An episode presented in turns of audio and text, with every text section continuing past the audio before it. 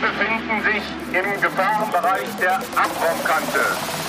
Ende Gelände, der Podcast.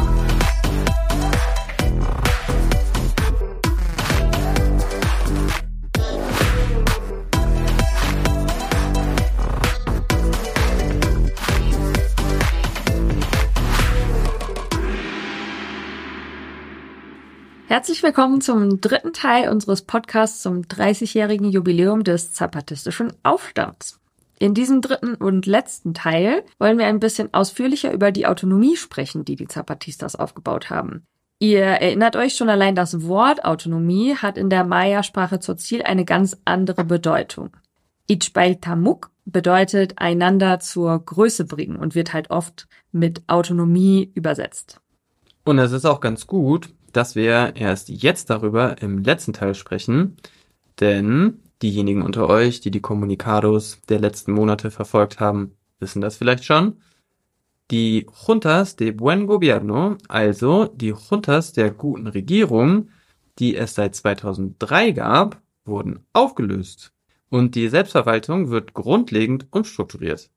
Am Ende des Jahres wurden deshalb auch alle Menschen zu einem großen Fest eingeladen, um diesen großen Schritt und natürlich und um das 30-jährige Jubiläum, das den Aufstand 94 zu feiern.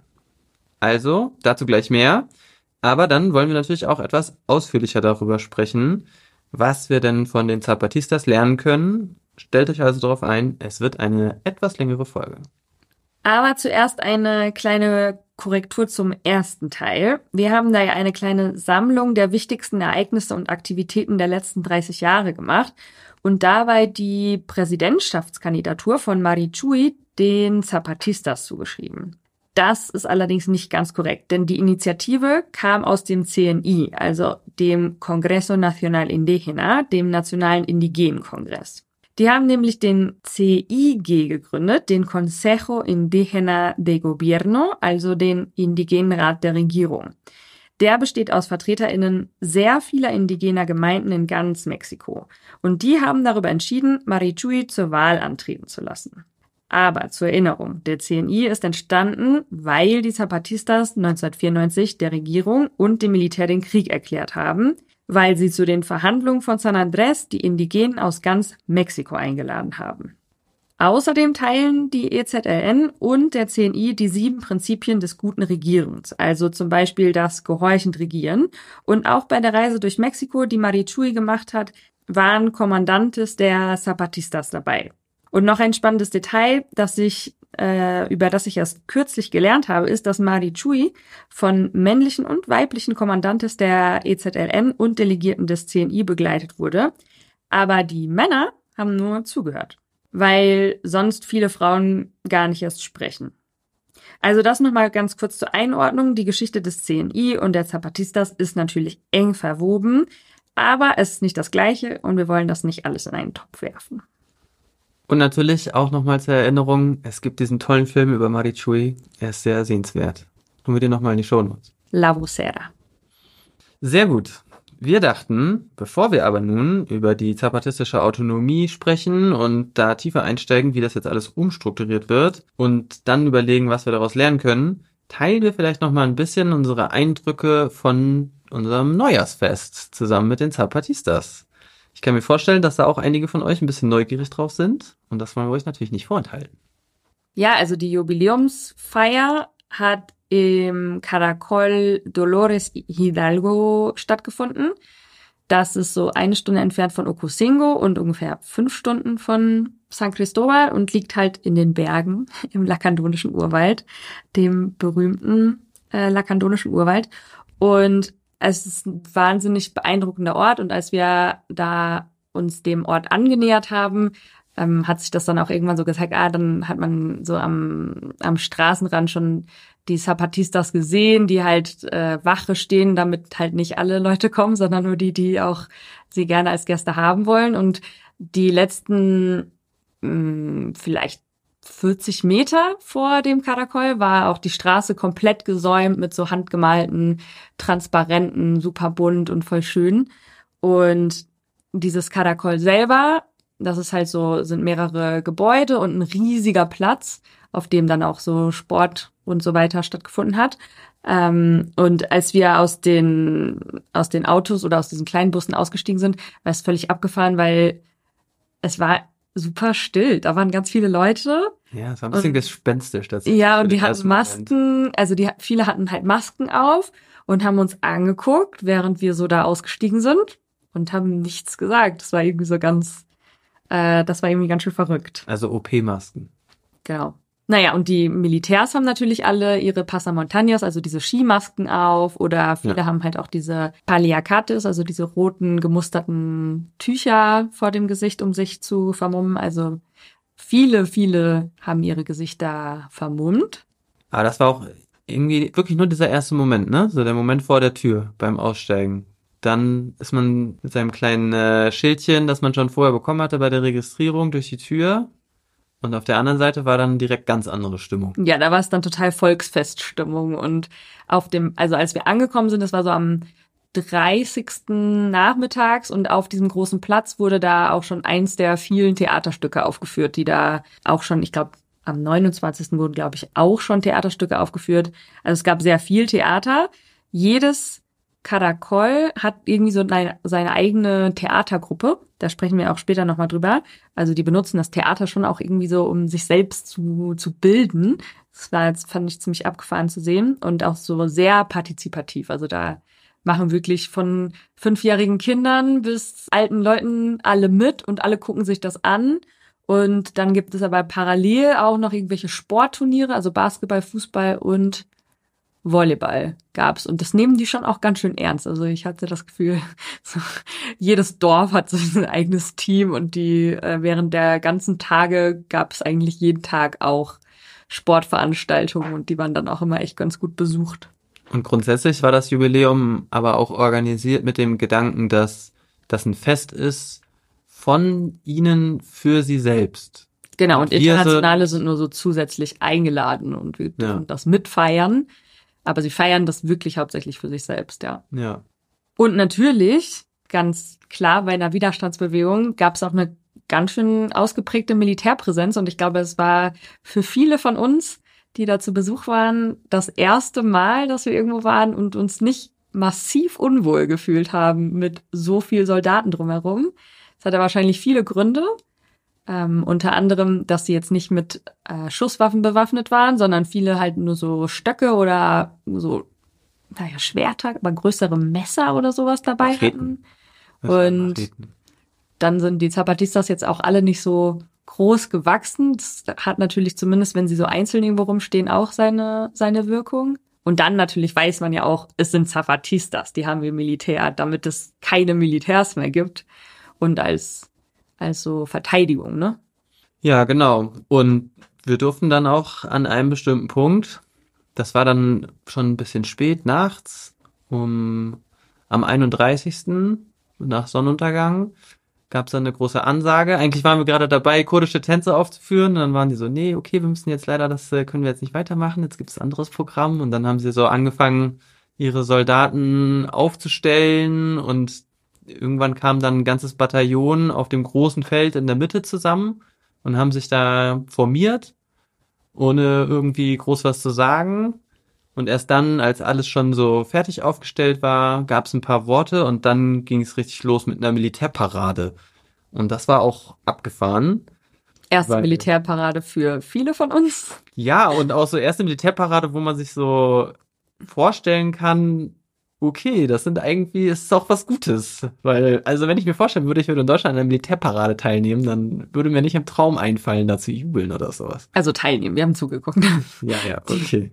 Und dann hat natürlich, macht es schon auch einen großen Unterschied, dass sie das zu so einem Kumbia-Song gemacht haben. Ja, genau. Es gab eine Stelle, da haben sie Kumbia-Musik eingespielt und dann sind sie so rumgesprungen und haben eigentlich eher so ein bisschen so eine festivitive Stimmung damit verbreitet. Ja, das war auf jeden Fall ein sehr witziges Bild. Aber an anderer Stelle haben sie halt dann auch ihren Stechschritt gemacht und sind rummarschiert und sehr klassisch militärisch. Haben so salutiert und so, ne? Ja. Ja.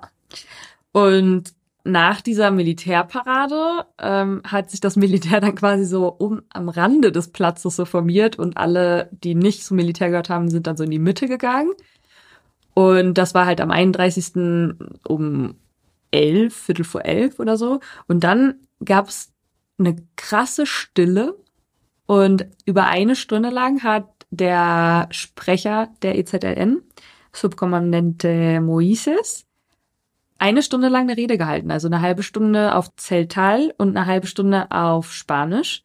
Und ich muss sagen, ich finde es nach wie vor, ich, vor allen Dingen diese Erfahrung dieser Stille. Alle waren einfach mucksmäuschen still, standen und haben zugehört. Über uns dieser, der Sternenhimmel, um uns herum die vernebelten Berge und er hat dann halt hauptsächlich darüber geredet, was jetzt die Veränderungen sind, also vieles, was auch schon in den Kommunikades stand. Ich hatte jetzt das Gefühl, da kam jetzt nicht so groß was Überraschendes, aber trotzdem diese, diese Disziplin da drin und diese, diese Demut und Achtsamkeit auch so gut zuzuhören über so eine Zeit, das fand ich schon irgendwie sehr beeindruckend. Und dann haben sie einfach um Viertel vor zwölf das Feuerwerk gezündet. Ein sehr, also wir haben ja schon viel Feuerwerk hier gesehen in äh, San Cristobal vor allen Dingen auch, aber das war schon sehr beeindruckendes Feuerwerk. Hm, ja, und die, die Funken sind so in die, in die Menge geflogen und man dachte sich immer so, huch, nicht das gleiche irgendwas brennt. Aber bei der Rede von Moises fand ich schon merkenswert, dass da so sehr viel Gewicht darauf gelegt wurde, dass, dass das Projekt, das sie da machen, die Revolution, die sie da machen und die Veränderungen, die sie da machen, ganz viel mit Machen zu tun haben dass sie gar nicht unbedingt so einen Fokus mehr weiter darauf legen müssen, sich zu erklären. Also ich glaube, die Worte waren auch sehr an sich selbst, also an ihre Leute gerichtet, sondern dass es jetzt darum geht, es umzusetzen. Und das war, fand ich sehr, ja, klar formuliert. Ja, und dass sie also natürlich einerseits schon viel erreicht haben, aber also die Art und Weise, wie er es ausgedrückt hat, war jetzt schon so, na, aber es reicht halt noch lange nicht, ne? Ja, der Kampf geht Wir haben weiter. immer noch einen weiten Weg zu gehen. Ja, und nach dem Feuerwerk wurde dann getanzt. Und das war irgendwie auch eine richtig abgefahrene Erfahrung, weil die ganzen maskierten Soldaten haben halt auch getanzt und das ist halt schon auch, also diese, diese Veranstaltung, diese großen Feste, bei denen Zapatistas aus allen möglichen Gemeinden und Regionen und Caracoles zusammenkommen, ist dann auch die Dating-Plattform. Und da tanzen dann eben auch die maskierten Soldaten. Äh, das war irgendwie auch ein richtig abgefahrenes Bild zu sehen. Und ja, der, der Tanzstil ist auf jeden Fall anders als bei uns. Und natürlich bei den Zapatistas gibt's keinen Alkohol. Also ein bisschen andere, bisschen anderes Silvester, als wir wahrscheinlich alle Silvester meines sonstigen Lebens. Diese ganze Tanzsituation hat uns irgendwie auch daran erinnert, wie man das sich so vorgestellt hat, wie unsere Großeltern das vielleicht gemacht haben. Dann sind da halt die Männer rumgegangen und haben halt die Frauen aufgefordert zum Tanz und dann sind die da so ein bisschen rumgehüpft für ihre paar Minuten und dann hat man halt gewechselt und so ging das die ganze Zeit irgendwie so weiter und dann hat man halt vielleicht jemanden kennengelernt, aber vielleicht auch nicht. Ja, und was ich auch, also was ich sehr beeindruckend fand, war, waren die Gesichtsausdrücke beim Tanzen. Ich kann mir das ja immer so, so schwer vorstellen, wie man tanzt, ohne dabei die ganze Zeit rumzugrinsen. Also es ist auch wirklich sehr meine, äh, meine persönliche Art und Weise. Aber die waren schon sehr so unenthusiastisch vom Gesichtsausdruck. Also irgendwie so Zurückhaltend. zurückhaltend könnte sagen. man auch vielleicht sagen. Was so die generelle Erfahrung, würde ich auch sagen, ein bisschen beschreibt, die wir hatten, als wir dann auch mal so zwischendurch mit den Leuten ins, in, ins Gespräch gegangen sind, dass sie sehr so bescheiden und ruhig waren und zurückhaltend und irgendwie hatte man nicht das Gefühl, dass sie so überschwänglich viel erzählen und auch andersherum gar nicht so mega viele Fragen stellen, so, oh krass, du kommst also aus Deutschland, aus Hamburg, wie ist das Leben da, wie ist das bla bla bla, wie man das vielleicht von so. anderen Ecken der Welt kennt. Ja, die einzigen Rückfragen war eher so, hast du schon Kaffee getrunken? ja, haben wir, Ja. reichlich. Mit ganz viel Zucker. Aber okay, also das ist natürlich auch nur ein sehr oberflächlicher Einblick. Ne? Also wir haben jetzt nicht über längere Zeit mit den Leuten zusammengelebt und da würde vielleicht, würden vielleicht auch noch andere Seiten irgendwie rauskommen. Und vielleicht haben wir auch die Fragen nicht richtig gestellt, aber zumindest die Art und Weise, unser Eindruck war, da, da ist jetzt, ja, so ein bisschen sehr ruhig, bescheiden, zurückhaltend. Leute, die in den Bergen wohnen, halt auch einfach. Und ich hatte auch rückblickend diesen Gedanken, diesen Eindruck, dass wenn wir da hinkommen und so ganz fasziniert davon sind, wie die das da alles machen und wow, seit 30 Jahren Autonomie, dies, das. Und dann triffst du da auf Leute, die ja zum Teil schon in dieser Zeit geboren wurden und darin aufgewachsen sind, für die ist das halt völlig normal. Also für die ist es halt ihre Lebensweise, ihre Kultur, es ist halt gar nicht irgendwie was Aufregendes, Abgefahrenes, was man gerade irgendwie auch erlebt oder kennengelernt hat und das man jetzt irgendwie an Leute weitergibt, sondern that's my life. So, das machen wir halt schon die ganze Zeit. Ja, funktioniert. Ja, also ich finde, daran zeigt sich auch, dass sich die, dass sie das halt geschafft haben, so eine neue Lebensweise zu normalisieren. Und ich finde, wenn man die Kommunikados liest zum Beispiel, dann hat man das Gefühl, oh, das sind alles so große politische Philosophen und Poeten. Und ja, wenn man dann so sich mit den Leuten unterhält, dann sieht man, da ist irgendwie auch Raum für Leute, die einfach nur mitmachen. Und das finde ich schon auch irgendwie sehr beeindruckend, das zu schaffen. Und dann was natürlich auch super aufregend war, haben wir unsere Nächte verbracht auf so einer Finca, die 1994 angeeignet wurde. Wieder angeeignet. Wieder an, oder ja, also die Finca selber gab es wahrscheinlich nicht vor der Kolonialisierung, aber genau. Das war ziemlich aufregend. Das haben sie uns dann nicht von Anfang an äh, gesagt. Wir haben das dann erfahren, kurz bevor wir gegangen sind, weil wir uns da dann noch mit den Leuten von dort unterhalten haben. Und das war irgendwie schon auch nochmal so ein Moment, wo man dachte, wow, wir sind hier wirklich an so einem krass historischen Ort. Mich hat das irgendwie auch sehr berührt, muss ich sagen. Ja, und ja, für alle, die Lust haben, noch ein bisschen mehr visuelle Eindrücke zu bekommen, haben wir auch ein Video in die Show Notes gepackt. Das ist auf Spanisch, aber ich glaube, man kriegt dann trotzdem, das sind irgendwie so dreieinhalb Minuten, wo man so ein bisschen Bilder zu dem bekommt, was wir jetzt gerade erzählt haben. Sehr gut.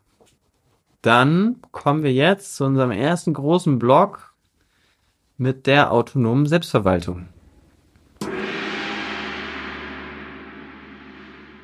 Also, die Grundlage der zapatistischen Selbstverwaltung, das Fundament, sind und waren die Dörfer. Im Spanischen werden die auch Pueblos genannt oder Comunidades. Das umfasst wirklich viele Menschen. Seit, also laut zwei, einem Interview im Guardian aus dem Jahr 2018 sind das so ungefähr 300.000 Menschen auf einer Fläche ungefähr die gleiche Fläche wie Niedersachsen. Nur mal so als Vergleich. Und jedes dieser Dörfer macht je nachdem, wie sie das verabredet haben, eben Versammlungen, in denen prinzipiell alle teilnehmen können und in denen prinzipiell auch alle Entscheidungen getroffen werden, die sie betreffen. Und diese Versammlungen bestehen aus allen Zapatistas des Dorfes und wie wir schon in der letzten Folge, auch in den letzten Folgen auch gesagt haben, es gibt wenige Gemeinden, in denen ausschließlich Zapatistas leben. Und die staatlichen Parteien organisieren ihre AnhängerInnen in den Dörfern parallel. Und die wurden bisher Partidistas genannt, vom spanischen Partido, also Partei. Genau, und ich erkläre jetzt mal kurz die verschiedenen Ebenen, die die Selbstverwaltung bisher hatte. Also die Basis, wie Taco gerade schon gesagt hat, ist die Comunidad, das Pueblo, also das Dorf. Und was nicht im Dorf alleine geregelt werden konnte, wurde auf die nächste Ebene getragen. Und das waren die Municipios kurz MARES, Municipios Autónomos Revolucionarios Zapatistas, also autonome revolutionäre zapatistische Gemeinden. Aber sie werden eigentlich immer MARES abgekürzt.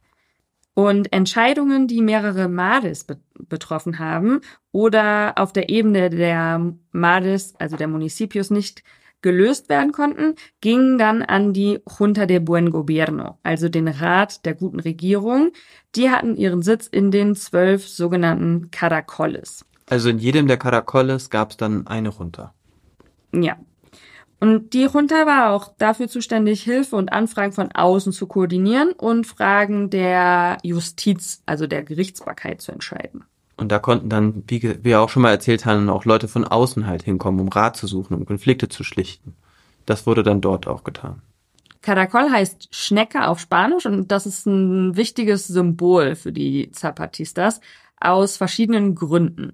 Das erste könnt ihr euch vielleicht denken, ist Langsamkeit. Und die Zapatistas sind ja auch bekannt für ihre poetischen, knackigen Sprüche. Eine Welt, in die, in der viele Welten Platz haben zum Beispiel.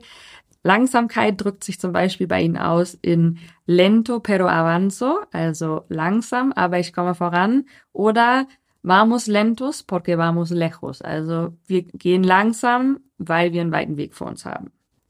Und das Karakol ist aber auch ein wichtiges Symbol für die Begegnung von innen und außen. Also in dieser Spiralform des Schneckenhauses sehen Sie diese Symbolik, weil diese Karakolis auch Orte der Begegnung mit der solidarischen Zivilgesellschaft aus Mexiko und aus aller Welt waren bisher.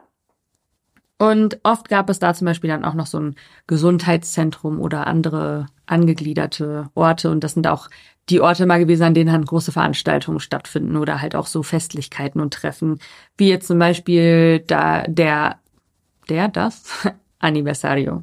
Ich glaube auch das Radio wurde dort oft produziert. Ja, ich glaube generell die Kommunikation findet von auf der Ebene der Caracoles statt. Nach wie vor. Zurück zu den, zu der Junta de Buen Gobierno in den Caracoles. Die wurden besetzt von den Verantwortlichen aus den Mares und diese Verantwortung hat dann auch immer wieder rotiert, um zu vermeiden, dass sich äh, da so eine Elite herausbilden kann, irgendeine Form von Politelite. Das hat dann alle zwei bis drei Jahre stattgefunden, war auch gestaffelt und hat sich im Idealfall auch überlappt, um diese Wissensweitergabe dann auch zu ermöglichen. Und auch eine Vorsichtsmaßnahme, die Leute wurden nicht bezahlt. Also das war alles unbezahlte, freiwillige Arbeit. Es war ein Dienst an der Gemeinde, an der Gesellschaft. Und äh, ja, hat, haben viele Leute, glaube ich, auch eher als so eine Art Belastung wahrgenommen und weniger als ein Privileg. Also wir haben das ja auch schon mal erwähnt äh, in einer anderen Folge, wenn dann äh, jemand ausgesucht werden muss für eine Aufgabe, dann wird sich eher gegenseitig vorgeschlagen, als dass sich dann irgendjemand nach vorne drängt. Hier, hier, ich will das machen. Ja, aber es ist natürlich trotzdem auch ein soziales Prestige, ne? Also es ist jetzt nicht so, also es ist ja schon angesehen. Und wenn du ausgewählt bist, für, wirst für so eine Aufgabe, dann ist das natürlich schon auch eine Anerkennung. Aber es macht dein Leben jetzt nicht bequemer, das kann man schon sagen.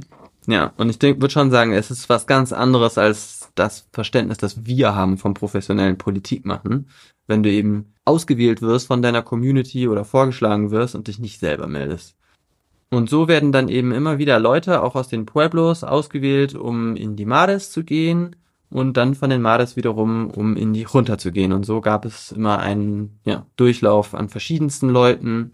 Es gab auch ähm, so Berichte darüber, wie Leute noch nie vorher in irgendeiner Form solche Aufgaben übernommen haben und dann wurde denen dann auch Unterstützung gewährleistet. Aber es wurde gesagt, alle von uns sollen das lernen, alle von uns haben die Verantwortung und so war es grundsätzlich auch für, wurde es grundsätzlich für alle ermöglicht, das zu machen.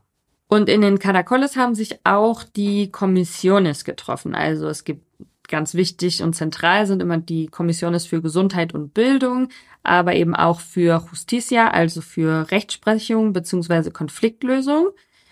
Und die wurde schon lange auch von Nicht-Zapatistas in Anspruch genommen, weil das eben den Menschen oft viel mehr hilft in ihrem Alltag, um Konflikte zu lösen, als der Staat. Also wenn die jetzt äh, die Polizei irgendwie fragen würden. Und eine zapatistische Polizei gibt es in dem Sinne nicht.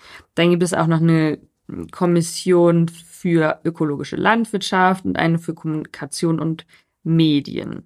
Und in den Caracoles wurden auch Entscheidungen getroffen im Austausch mit den Pueblos. Also zum Beispiel darüber, was für Gemeinschaftsarbeit stattfinden. Und die Basis von allem, was die gemeinsam umsetzen, ist die gemeinsame Arbeitskraft. Also es werden ja keine Steuern bezahlt oder so, sondern die Leute entscheiden gemein oder haben gemeinsam entschieden, aber es ist natürlich auch immer noch ein bisschen so, nur die Struktur der Entscheidungsfindung hat sich geändert. Genau, aber die Leute treffen sich, um zum Beispiel zusammen eine Straße zu bauen oder eine Straße auszubessern, ein neues äh, Karakol oder eine Schule zu errichten. Und dabei nutzen sie zum Teil die Ressourcen, über die sie selber verfügen.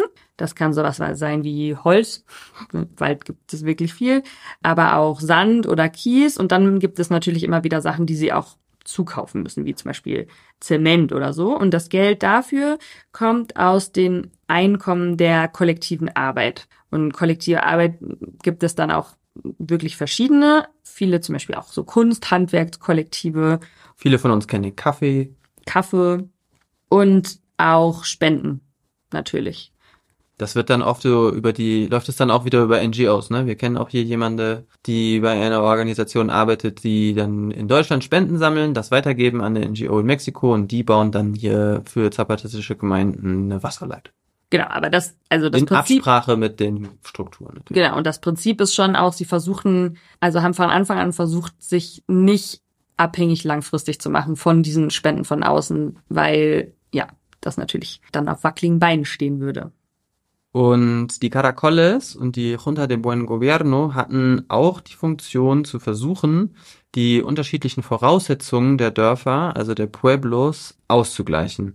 Ihr erinnert euch, wir haben da schon drüber gesprochen, die Zugänglichkeit der Dörfer, die Anbindung an Straßen oder auch die Größe der Dörfer, das kann halt einen großen Unterschied machen, welche Möglichkeiten die Leute eigentlich haben und welche, ja, über welche Mittel sie verfügen, um dann zum Beispiel Bildung zu organisieren und dass sie dann eben darin auch mehr unterstützt werden und da so eine Ausgleich stattfindet zwischen den Dörfern, die zum Beispiel Kaffee anbauen und dadurch auch über mehr Einkommen verfügen.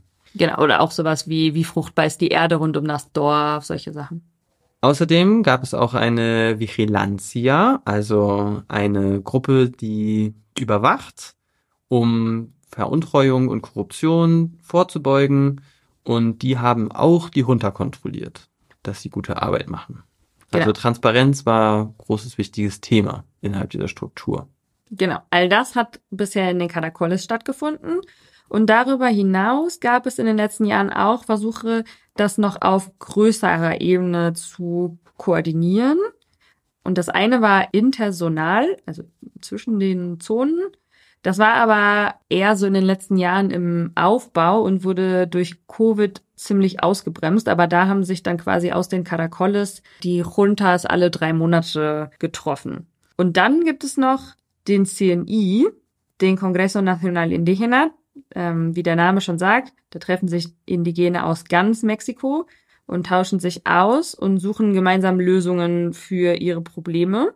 Aber das war und ist nicht Teil der zapatistischen Selbstverwaltung, sondern funktioniert nochmal etwas anders. Und ihr merkt schon, die Entscheidungsmacht lag auch schon bei der vorherigen Struktur bei den Pueblos, also den Dörfern. Weshalb es, finde ich zumindest, gar nicht so leicht ist zu begreifen, was denn jetzt genau anders wird und warum. Aber dazu gleich mehr. Das war jetzt erstmal eine sehr grobe Vorstellung der zivilen Selbstverwaltung, wie sie bisher war. Parallel zu der zivilen Selbstverwaltung gibt es aber auch noch nach wie vor die EZLN, also die militärische Organisierung. Und die ist entsprechend militärisch aufgebaut, sprich hierarchisch mit Befehlsketten. Das Ziel ist aber eigentlich schon lange, diese Funktion der Selbstverteidigung bei den Pueblos, also bei den Dörfern, anzusiedeln und aufzubauen, um sie unabhängiger zu machen von der EZLN. Die EZLN hat sich ja mit ihren eigenen Worten gegründet, um sich überflüssig zu machen, um die Leute dazu befähigen, alles das selber machen zu können. Und das wird jetzt auch im Angesicht der aktuellen Entwicklungen mit den Konflikten mit Paramilitärs und den Kartellen, also der Mafia, immer wichtiger. Und damit kommen wir auch schon zum nächsten Punkt, nämlich zu der Frage, was und wie wird denn jetzt anders? Die Umstrukturierungen finden in drei Bereichen statt und wurden in den letzten drei Jahren auf Basis der Erfahrung aus der bisherigen Struktur und auch aus den Erkenntnissen, die sie von der Reise nach Europa mitgenommen haben, entwickelt. Und zumindest, wie wir das jetzt mitbekommen haben, haben die Leute an der Basis alle richtig Bock auf diese Veränderungen und waren alle an diesem Prozess beteiligt und sind auch wirklich ganz schön stolz darauf. Also, so wie sie dann halt ausdrücken, dass sie stolz sind, sehr, auf eine sehr bescheidene Art und Weise. Aber allein das finde ich schon mal ziemlich beeindruckend. Und die drei Bereiche, in denen das passiert, sind erstens die Struktur der Selbstverwaltung. Zweitens gibt es eine Umstrukturierung des Eigentums beziehungsweise der Nicht-Eigentumsverhältnisse und der materiellen Basis sowie dem, was man so Arbeit nennen könnte. Aber darüber, dass sie davon eine ganz andere Vorstellung haben, darüber haben wir ja beim letzten Mal schon gesprochen. Und in der militärischen Struktur gibt es auch Veränderungen. Fangen wir an mit der Selbstverwaltung. Also, die Municipios, Mares und die Junta de Buen Gobierno werden aufgelöst. Wurden aufgelöst. Wurden aufgelöst. Die gibt es nicht mehr.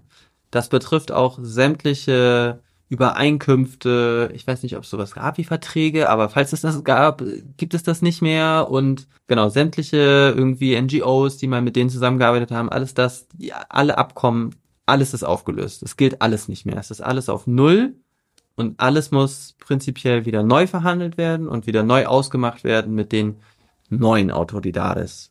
Das erklärt auch, warum es in den letzten Monaten so viel Stille gab und so, ja, sie schon auch alle Beziehungen irgendwie so abgebrochen haben und erstmal sich nach innen gewendet haben und gar nicht mehr mit außen kommuniziert haben. Ja, ganz richtig. Und diese neue Selbstverwaltungsstruktur besteht ganz grob aus vier Ebenen. Die findet ihr auch nochmal in den Show Notes, by the way, falls ihr ähm, das nochmal nachlesen wollt. Die allererste und nach wie vor grundlegende fundamentale Ebene ist die Dorfversammlung. Das hat sich eigentlich nicht geändert. Das Dorf ist immer die wichtigste Einheit. Und in jedem Pueblo oder im Ejido oder in, auch in Nachbarschaften in den Städten gibt es dann dementsprechend auch eine Dorfversammlung. Dort Zu Ejido vielleicht noch ganz kurz. Das haben wir auch in den letzten Folgen schon erklärt. Das ist so eine mexikanische Besonderheit für die Leute, die jetzt die anderen Folgen nicht gehört haben. Äh, das so ein Gemeindeland. Wir kommen auch auf jeden Fall gleich nochmal drauf zu sprechen. Wie gesagt, in den Dorfversammlungen kommen dann eben alle, oder sind alle eingeladen, ähm, aus diesen Ortschaften zusammen und können gemeinsame Entscheidungen treffen. Das umfasst Männer, Frauen, Kinder, Flinter, wirklich alle. Alle sind grundsätzlich beteiligt und haben auch grundsätzlich Mitspracherecht und die Entscheidungen werden im Konsens getroffen. Das ist nicht das Mehrheitsprinzip, das dort gilt. Nach wie vor aber nur Zapatistas. Nur Zapatistas, das ist korrekt. Und diese Dorfversammlung wird dann eine Struktur ernennen, die sogenannten Gobiernos Autonomos Locales oder auch kurz gesagt Galles. Übersetzt lokale Autonomie, autonome Regierung. Was ihr euch von dem Namen, langen Namen merken könnt, ist Galles. Das werden wir noch ein paar Mal sagen.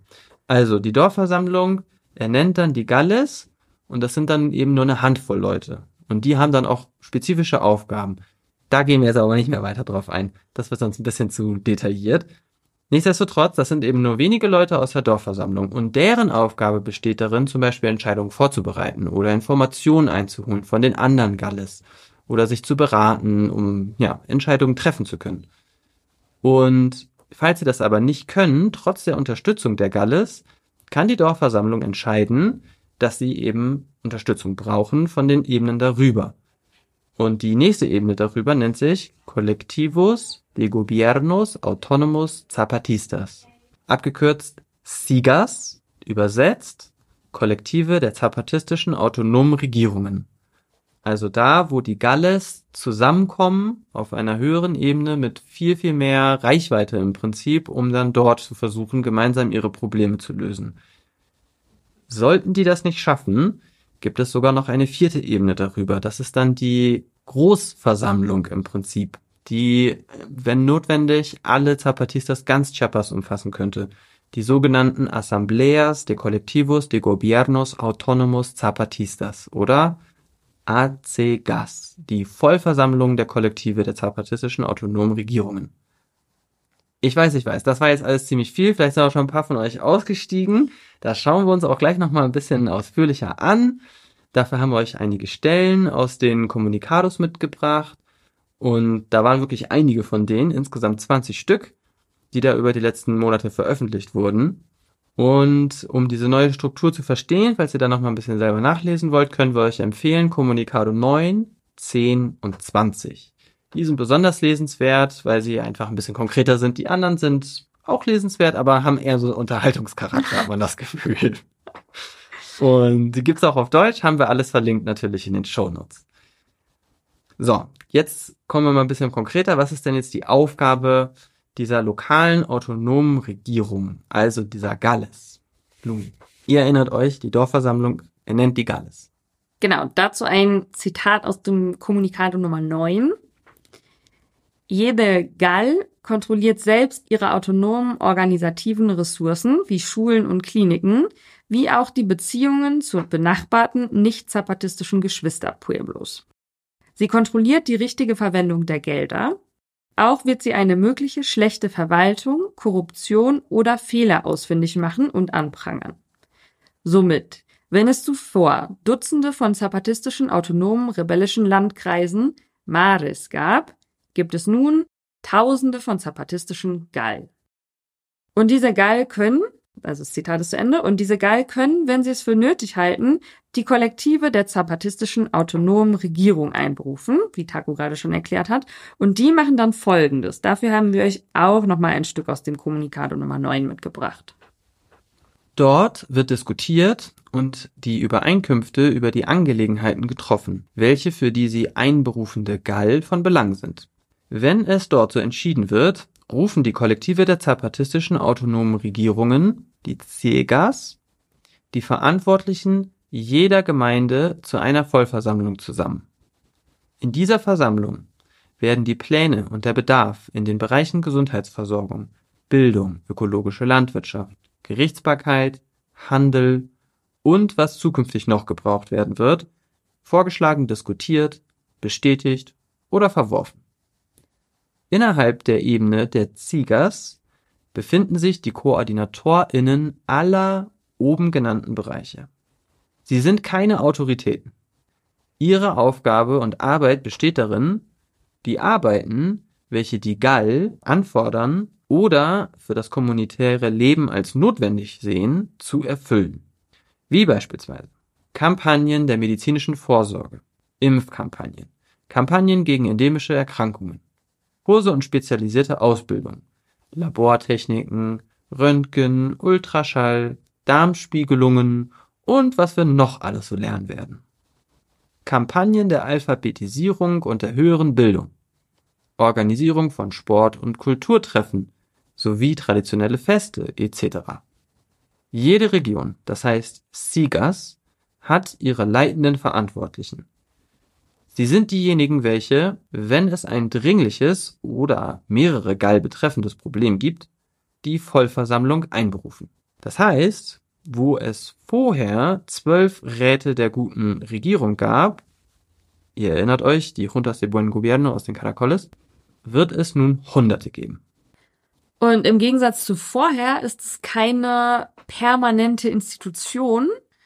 Dadurch gibt es eben weniger die Möglichkeit für die Pueblos, also für die Dörfer, die Aufgaben und Belange einfach so wegzudelegieren. Das heißt, sie haben schon einfach wesentlich mehr Verantwortung auf lokaler Ebene. Und auch nochmal ganz abstrakt formuliert, immer wenn Sie sagen, es wird davon jetzt Tausende geben, es wird davon jetzt Hunderte geben, es ist ein Prozess der Dezentralisierung. Das kann man auch einfach so zusammenfassen. Es wird viel mehr dezentralisiert und viel mehr, ja, in den Dörfern am Ende dann entschieden werden. Und zuletzt, auf der höchsten Ebene, gibt es dann eben noch die Vollversammlung der Kollektive der zapatistischen autonomen Regierung, die ACEGAS. Die haben ihren Sitz auch weiterhin in den Caracoles, von denen es jetzt auch mehr gibt, aber sie sind auch mobil. Das heißt, sie werden dann dort einberufen, wo sie benötigt werden und bewegen sich dementsprechend je nach Bedürfnissen zwischen den Zonen. Also auch da sieht man mal wieder, es liegt mehr Verantwortung an der Basis, die weniger ein Komitee irgendwie hat, an die sie ihre Probleme delegieren kann, dass es dann irgendwie bearbeitet, zurückträgt, abstimmt, was auch immer, sondern es sind am Ende alle beteiligt durch diese Vollversammlung. Und dazu nochmal ein Zitat aus dem Kommunikado Nummer 9. Die Zonen Acegas und Regionen Cegas werden nun durch die Pueblos direkt regiert. Jene müssen den Pueblos Rechenschaft geben und die Form suchen, um die Bedürfnisse, die Notwendigkeiten der Pueblos in Gesundheitsversorgung, Bildung, Gerichtsbarkeit, Ernährung sowie deren Bedarf aufgrund von Naturkatastrophen, Pandemien, Verbrechen, Invasionen, Kriegen und anderen Desastern, welche das kapitalistische System produziert, erfüllen. Also, wenn ich mir das so vorstelle, dann gab es halt vorher, also ich denke, ich beschreibe das mal so schematisch, 100 Dörfer, also für die ein Municipio verantwortlich war. Und dann ging das halt quasi alles, was in diesen 100 Dörfern irgendwie von Belang war und was nicht auf der dörflichen Ebene geklärt werden konnte, ging vorher an das Municipio, dieses Mares. Und jetzt kann es halt sein, dass Dorf 1, 2 und 3 irgendwas untereinander regeln, ohne dass es irgendwie auf die höhere Ebene geht. Oder beziehungsweise das ist dann schon die höhere Ebene, dass die das halt zusammen klären. Und parallel Dorf 12, 13, 15 tun sich zusammen, um über irgendwas anderes zu reden. Und es geht halt nicht alles zentral an einen Punkt. Und das ist halt schon auch ein wichtiger Aspekt dieser Dezentralisierung, wenn ich das richtig verstanden habe. So viel vielleicht erstmal zu der Selbstverwaltung. Und diese Umstrukturierung hängt natürlich auch mit der Umstrukturierung der materiellen Basis zusammen. Also mit den Eigentumsverhältnissen. Die wurden nämlich auch grundlegend geändert. Dazu haben wir jetzt im vorigen Teil, also wie es bisher war, gar nicht so ausführlich was gesagt. Aber wir haben ja in den letzten Teilen schon über die mexikanische Besonderheit des Ejido-Landes gesprochen, also des Landes in Gemeinschaftseigentum. Dabei war es wohl in der Vergangenheit recht üblich, dass das Land parzelliert wurde, also in kleinere Stücke aufgeteilt, die dann Familien für sich bearbeitet haben. Auf den seit 1994 wieder angeeigneten Flächen wurde auch bisher schon eher gemeinschaftlich gearbeitet, aber das wird eben jetzt noch ausgeweitet. Das heißt, es gibt jetzt mehr sogenannte Trabajo Común, also Gemeinschaftsarbeit. Das erinnert mich tatsächlich auch an diese Idee von Allmende, die wir aus unseren Kontexten kennen oder was auch so Commons genannt wird als Konzept. Und aus unseren Kontexten. Schön wäre es, aus der Vergangenheit. Aus der Vergangenheit kennen, ja. Und genau, es verbindet sich eben auch ganz gut mit diesem Spruch der Zapatistas. Alles für alle, nichts für uns. Nehmen wir alles einen lockeren Spruch parat. Und im Kommunikado 20 schreiben sie dazu, es gibt keinen Kommissariado-Verantwortlichen, keine Agente-Beauftragten, der zu kaufen, zu ermorden wäre oder verschwunden gemacht werden könnte. Was es gibt, sind Pueblos, die diese Ländereien bearbeiten und bewahren und sie verteidigen. Und da scheinen auch schon die Gründe durch, warum sie das jetzt machen, also warum sie diese Veränderung vornehmen, aber darauf gehen wir gleich noch mal ein bisschen ausführlicher ein. Und was auch neu ist, zu der kollektiven Arbeit sind explizit auch Nicht-Zapatistas eingeladen. Die werden jetzt auch nicht mehr Partidistas genannt, wie vorher, sondern Hermanos und Hermanas, also Spanisch für Brüder und Schwestern. Paramilitärs sind nachvollziehbarerweise weiterhin ausgeschlossen. Und es dürfen zum Beispiel auch keine Drogen angebaut werden. Aber ansonsten können jetzt auch die Hermanos und Hermanas mitentscheiden, was auf dem Land angebaut wird. Und die Zusammenarbeit mit dem ganzen Pueblo gibt es zum Teil auch schon länger in einigen Gemeinden. Also mir scheint es zumindest so, dass es jetzt so ein, so ein recht organischer Prozess war, dass es halt in einigen Gemeinden ne, die Erfahrung gab, dass es irgendwie funktioniert und dass das irgendwie schafft, auch so Barrieren zu überwinden und dass sie deswegen auch versuchen, aus ihrer zapatistischen Bubble vielleicht rauszukommen, könnte man sagen. Ja, und diese, diesen Eindruck, dass sich so organische Veränderungen ergeben, den hatte ich auch schon bei dem Übergang zu der Entscheidung zu dezentralisieren schon. Also als wir mit den Leuten gesprochen haben, haben die gesagt, ja, wir hatten ja schon vorher immer die Dorfversammlung, da haben wir schon vorher immer Entscheidungen getroffen und schon vorher viel Verantwortung übernommen. Und dementsprechend ist vielleicht auch dieser Übergang von Mares zu Galles und wie es, wie es alles jetzt heißt, äh, fand ich auch eher so ein organischer Prozess. Genau, aber wir sprechen ja gleich nochmal, was dabei vorher auch alles nicht so geklappt hat. Und da, finde ich, wird auch nochmal deutlicher, was jetzt die Unterschiede sind. Aber auch bei den Eigentumsverhältnissen ist nach wie vor nicht alles kollektiv. Dazu vielleicht nochmal ein Zitat aus dem Kommunikado Nummer 20. Die materielle Basis oder die Produktionsgrundlage dieser jetzigen Etappe wird eine Kombination sein aus individuell familiärer Arbeit, kollektive Arbeit und was wir gemeinschaftliche Arbeit oder Nicht-Eigentum nennen. Die individuell familiäre Arbeit gründet sich auf dem persönlichen Kleineigentum. Eine Person und ihre Familie bearbeiten ein Stück Land, arbeiten in ihrem kleinen Laden, in der kleinen Viehzucht, als mobile Arbeitskraft. Der Verdienst oder Ertrag ist für diese Familie. Die kollektive Arbeit gründet sich auf der Übereinkunft zwischen Compañeras und/oder Compañeros, um eine Arbeit auf kollektivem Land zu machen, derart bereits vor dem Krieg dazu bestimmt und nach dem Krieg noch erweitert. Die Arbeiten werden gemäß Zeit, Fähigkeit und Begabung verteilt. Einkünfte oder Erträge sind für das Kollektiv. Gewöhnlich wird es für Feste, Mobilisierung, den Erwerb von Ausstattung im Gesundheitsbereich, für die Ausbildung von Gesundheits- und Bildungsbeauftragten oder den Transport und Unterhalt von autonomen Verantwortlichen und Kommissionen verwendet. Zitat Ende. Was ich auch schön fand bei dem Anniversario war, dass, was ich ja vorhin schon gesagt habe, jedes Karakol hat da so seine Theatergruppe äh, geschickt und mit diesen Theaterstücken haben sie halt sich selbst diese schon ja auch komplexen, detaillierten Veränderungsprozesse erklärt und diesen Prozess so für sich gefestigt und gefeiert. Also so eine ganz andere Rolle, die Theater in dieser, in dieser Gesellschaft spielt.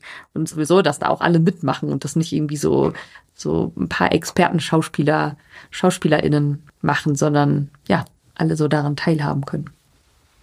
Das erinnert mich gerade ein bisschen an dieses lustige Spontantheater, das wir gemacht haben bei, ah, wie hieß es denn noch? Ah, Free the Soil. Free the Soil bei, vor dem Yara-Werk. Das war göttlich. Da ging es mehr so darum, warum wir denn jetzt da sind. Die Apokalypse im Hintergrund. Ja, wirklich. Aber sehr, sehr unterhaltsam. Okay, wir schweifen ab. Und der dritte Bereich, der umstrukturiert wurde, ist das Militär. Da haben wir logischerweise äh, nicht so viele Infos, aber sie schreiben dazu im Kommunikado 9, die Struktur und Aufstellung der EZLN hat sich reorganisiert und damit die Verteidigung und Sicherheit der Dörfer und der Mutter Erde verstärkt. Im Falle von Aggressionen, Angriffen, Epidemien, Invasionen durch räuberische Unternehmen, partieller oder vollständiger militärischer Besatzung, Naturkatastrophen oder atomaren Kriegen, wir haben uns vorbereitet, damit unsere Pueblos überleben können, auch wenn sie voneinander isoliert sind. Das können wir bei uns nicht sagen. wir sind nicht vorbereitet. Das muss ich auch denken, als ich diesen Absatz gelesen habe, dachte ich so, wow, ja, ich teile die Analyse, aber ich sehe nicht, dass wir ansatzweise so gut vorbereitet sind wie Sie. Und das ist auch total nachvollziehbar, weil es schon heute Dörfer gibt, die völlig abgeschnitten sind, dadurch, dass die Narcos in der Grenzregion zu Guatemala, in der natürlich das zapatistische Gebiet halt auch zum großen Teil liegt, viel präsenter geworden sind. Und damit kommen wir eigentlich auch schon zu der Frage, warum sie das denn jetzt eigentlich alles ändern. Insgesamt werden von den Zapatistas über diese Kommunikados hinweg drei große Felder benannt, auf denen sie Defizite beobachtet haben. Aber sie sehen auch einiges Gutes in der alten Struktur und wie sie da so hingekommen sind, wo sie jetzt stehen. Zitat Kommunicado 10. Das Wichtigste, was wir innerhalb der Mares gelernt haben, ist, die Autonomie besteht nicht in Theorie, Bücher schreiben und Reden halten. Sie besteht darin, sie zu machen. Und wir müssen dies als Pueblos, also als Dörfer, tun und nicht darauf warten, dass jemand kommt, um es für uns zu tun. Das alles ist, sagen wir, das Gute der Mares, der autonomen Landkreise. Sie waren eine Schule der praktischen Autonomie. Nun aber erstmal zum ersten Feld, wo Defizite beobachtet wurden. Das war nämlich im Bereich Kommunikation und Koordination. Und dazu haben wir euch auch mal wieder ein Zitat rausgesucht. Ihr könnt ganz froh sein, dass ihr nicht diese ganzen 20 Kommunikados lesen könnt, sondern wir euch die Cherries gepickt haben und jetzt präsentieren. Also, das Hauptproblem besteht jedoch in der verflixten Pyramide. Die Pyramide trennte die Verantwortlichen, die Autoridades, von den Pueblos ab. Die Pueblos und Verantwortliche entfernten sich voneinander. Die Vorschläge der Verantwortlichen gelangten nicht nach unten zu den Pueblos als Basis, wie auch die Meinungen der Pueblos nicht die Verantwortlichen erreichten. Wegen der Pyramide wurden viele Informationen, Orientierungen, Anregungen, Vorschläge, unterstützende Ideen, welche die Compañeras und Compañeros des CRI erklärten, verkürzt und abgeschnitten. Die Räte der guten Regierung übermittelten untereinander nicht vollständig und das Gleiche passierte, wenn es den Verantwortlichen der zapatistischen autonomen rebellischen Landkreise erklärt wurde. Dies wiederholte sich, wenn die autonomen Landkreisräte die Versammlungen der Verantwortlichen der Pueblos informierte. Und genauso unterlief es den Verantwortlichen der Pueblos, wenn sie es in jedem Dorf erklärten. Viel Informationsverkürzungen oder Interpretationen oder Hinzufügungen, die sich ursprünglich in den Originalinfos nicht befunden hatten. Zitat Ende. Das klingt für mich, ehrlich gesagt, nach einem ganz klassischen Problem, das mit großen Strukturen einhergeht.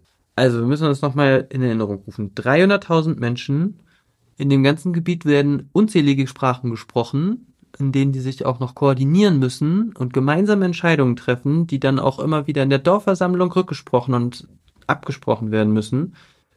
Und wir alle kennen das Prinzip der stillen Post und können uns deswegen vielleicht auch vorstellen, dass da bei ein paar Entscheidungsfindungsprozessen über einen langen Zeitraum hinweg, wo so viele Leute auf unterschiedlichen Ebenen beteiligt werden, das auch mal messy werden kann. Und dann gehen Informationen verloren und Sachen werden nicht richtig kommuniziert und vielleicht auch aneinander vorbei koordiniert und sowas. Also ja, ich brauche nicht viel Fantasie, um mir vorzustellen, dass das auch mal daneben geht. Ja, ich glaube, ich finde dieses Beispiel von Stille Post da total sinnbildlich und es hilft einem voll, sich das vorzustellen. Auf Spanisch heißt Stille Post auch übrigens Telefono descompuesto, also so kaputtes Telefon oder auseinandergebautes Telefon. Und sie ist total sinnbildlich dafür, dass nicht das ankommt, was man am Ende am Anfang reingesprochen hat. Zumal es halt echt noch Next Level, wenn du dazwischen noch Leute hast, die halt Sachen übersetzen, interpretieren, um das dann noch weiterzugeben. Also wirklich auch noch über Sprachen hinweg. Junge, Junge. Und das bringt uns auch zum nächsten großen Feld, auf dem Defizite beobachtet wurden in dieser alten Struktur, nämlich bei der Wissensweitergabe, der Aufgabenbewältigung und dem Einhalten der Mandate, insbesondere auf der Ebene der Caracoles, also innerhalb der Junta de Buen Gobierno. Dazu haben wir euch auch mal wieder ein Zitat rausgesucht. Auch wurden viele Anstrengungen in die Ausbildungen der autonomen Autoritäten gesteckt. Alle drei Jahre gingen die ein und neue begannen. Sie rotierten also. Und die Hauptbasis der Verantwortlichen ihrer Pueblos wurde jedoch zur gleichen Zeit nicht vorbereitet. Das heißt, es wurde kein Wechsel, keine Ablösungen ausgebildet. Kollektive der Regierung, so haben wir es genannt. Und es wurde auch nicht vollständig umgesetzt. Wenige Male nur wurden derart die Arbeiten gemacht. Jedoch verbleibt mehr, was nicht erledigt, erfüllt wurde sowohl bei den Räten der guten Regierung wie in den autonomen Landkreisen. Sie, die Verantwortlichen, verfielen bereits darin, die Aufgaben und Entscheidungen als Mares und Räte der guten Regierung selbst treffen zu wollen. Sie wollten die sieben Prinzipien des gehorchenden Regierens außer Acht lassen. Der Anfang vom Ende. Ja, das geht natürlich nicht. Und neben dieser Schwierigkeit innerhalb der Strukturen gab es aber auch noch Landproblematiken, also Streitereien um Land und auch gewalttätige Auseinandersetzungen um Land, was die Zapatistas am Ende auch auf so eine Eigentumsproblematik zurückführen, weshalb sie ja dann am Ende auch eben genau diese geändert haben. Grundsätzlich ist das eine Thematik, zu dem es in Mexiko auch eine Menge, wie man auf Spanisch sagt, un montón an historischem Kontext gibt. Die, die sich da besser auskennen, seht es uns bitte nach, wenn wir das immer wieder so sehr verkürzen. Ich denke, an dieser Stelle ist das Wichtigste, sich in Erinnerung zu rufen, wie wir schon in der ersten Folge gesprochen haben. In Mexiko gab es eine große Welle der Landumverteilung nach der mexikanischen Revolution. Man schätzt so zwei Drittel des gesamten Landes wurden umverteilt. Und ein neues System wurde eingeführt, das des gemeinschaftlichen Besitzes, des Ejidos. Das hatten wir jetzt auch schon. Und zu dem Zeitpunkt war das sicher ein großer Erfolg. Aber auch schon vor dem Ausstand von 94 wurde dieses System eben ausgehöhlt und es wurde immer mehr ausgehöhlt und dieser Prozess hat sich eben immer weiter fortgesetzt, so dass es mittlerweile sowohl die Möglichkeit gibt, Teile eines Echidos auch zu verkaufen und so in Privatbesitz umzuwandeln und es wurden auch von Seiten des Staates dafür eine Menge Anreize geschaffen, das zu tun. So sind die großen und wichtigen Sozialprogramme an zwei Bedingungen geknüpft. Du als Person musst einmal dieser Regierung als Staatsbürger oder Staatsbürgerin überhaupt bekannt sein, sprich du hast eine Geburtsurkunde, ne, haben dich alle Menschen, und du hast Land, und zwar dein Land. Und du weißt auch genau, wie viel das ist, und du hast dafür eben einen Landtitel, ein, ein Stück Papier. Und so ist es eben dazu gekommen, dass Leute aus den Ejidos rausgegangen sind, um an diesen Sozialprogrammen teilzunehmen, um an Geld zu kommen, was die Regierung halt versprochen hat. Also so richtig, man hat Programme gemacht, um die Leute da einen Anreiz zu liefern, die Ejidos zu verlassen. Und das hat dann auch zu ihrem Zerfall geführt.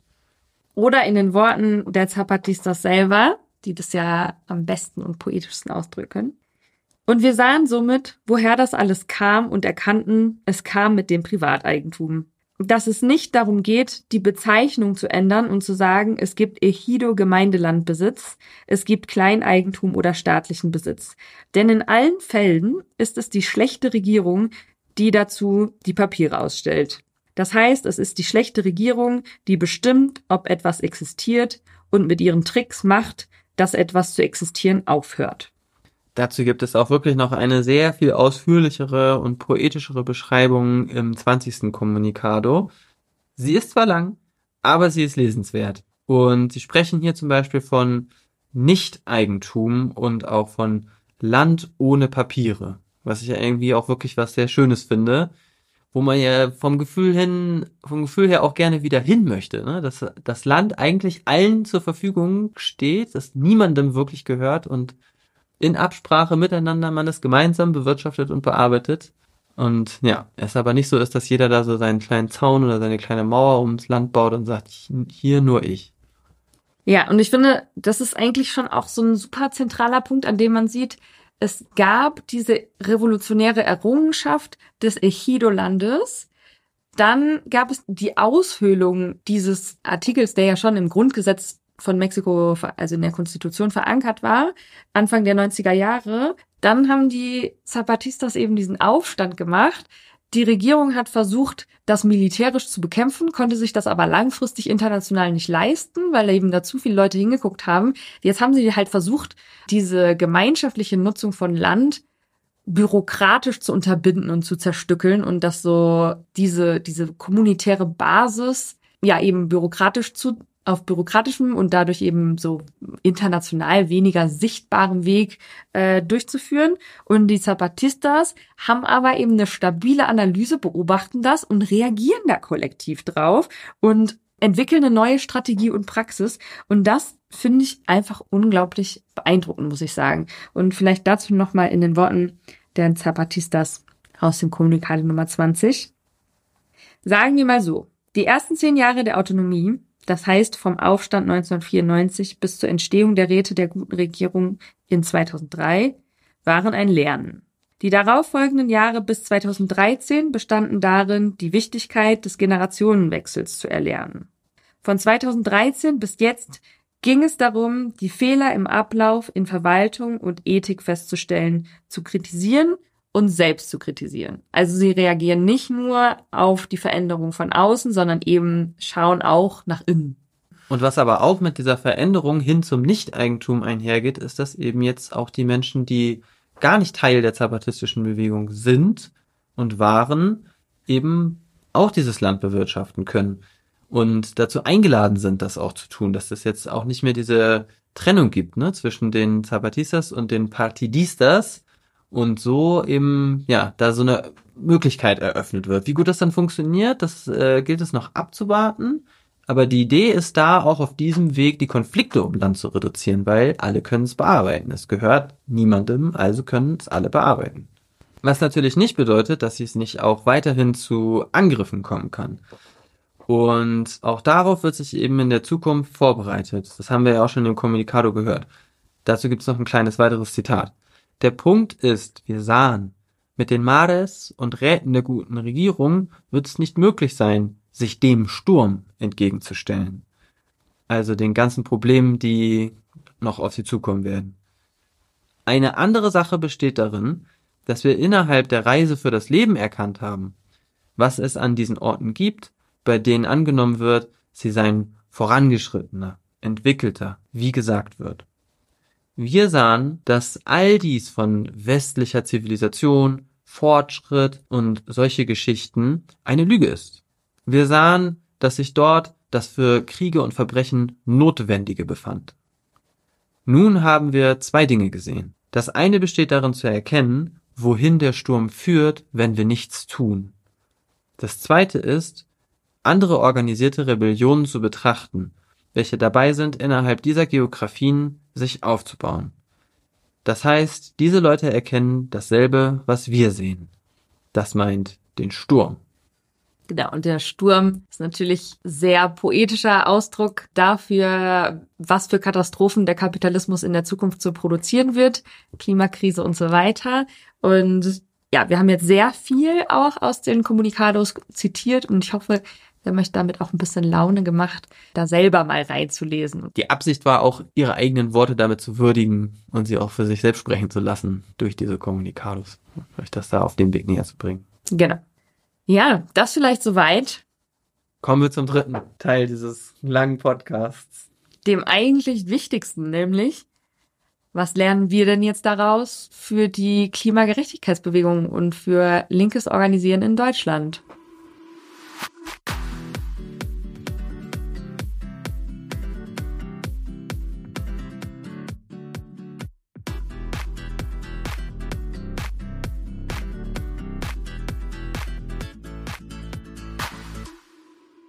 Also wir sprechen jetzt über einen Haufen Ideen und wir haben ja auch in den vorigen Folgen immer schon ein bisschen reflektiert, was wir daraus für unseren Kontext mitnehmen. Und natürlich ist es jetzt nicht abschließend. Also gar nicht davon ausgehen, dass wir jetzt hier abschließend diskutieren, was wir vom Zapatismo lernen können.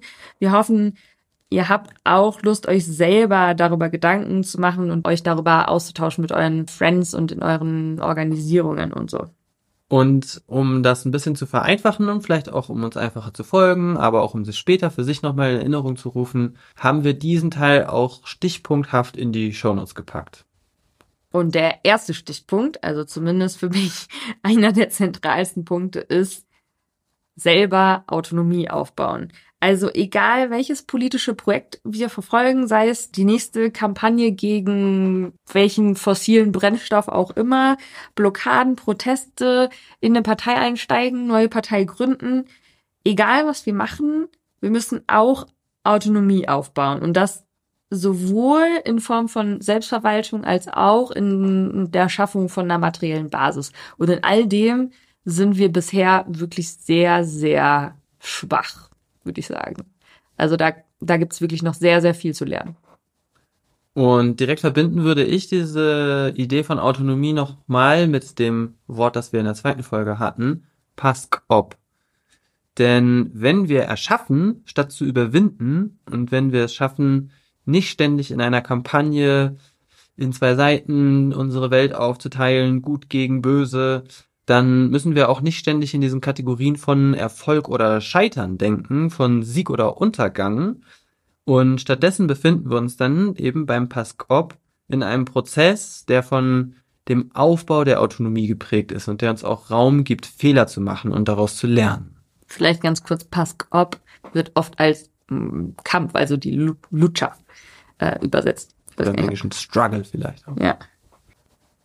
Und ein weiterer Punkt, den ich super zentral finde, ist, dass egal was wir machen, wir von den Zapatistas lernen können, unsere Struktur immer wieder anzupassen. Also sie nennen das ja auch Caminamos preguntando, also Fragen voranschreiten und eben immer wieder zu lernen, immer wieder zu überarbeiten, die eigenen Prozesse und Handlungsweisen kritisch zu reflektieren, aber eben nicht so scharf böse kritisch, sondern so halt einfach nichts als, als fertig zu betrachten und immer wieder weiterzumachen und nach noch mehr so Verbesserungen für alle zu streben. Das finde ich, äh, ist einfach sehr, sehr beeindruckend, wie die das machen.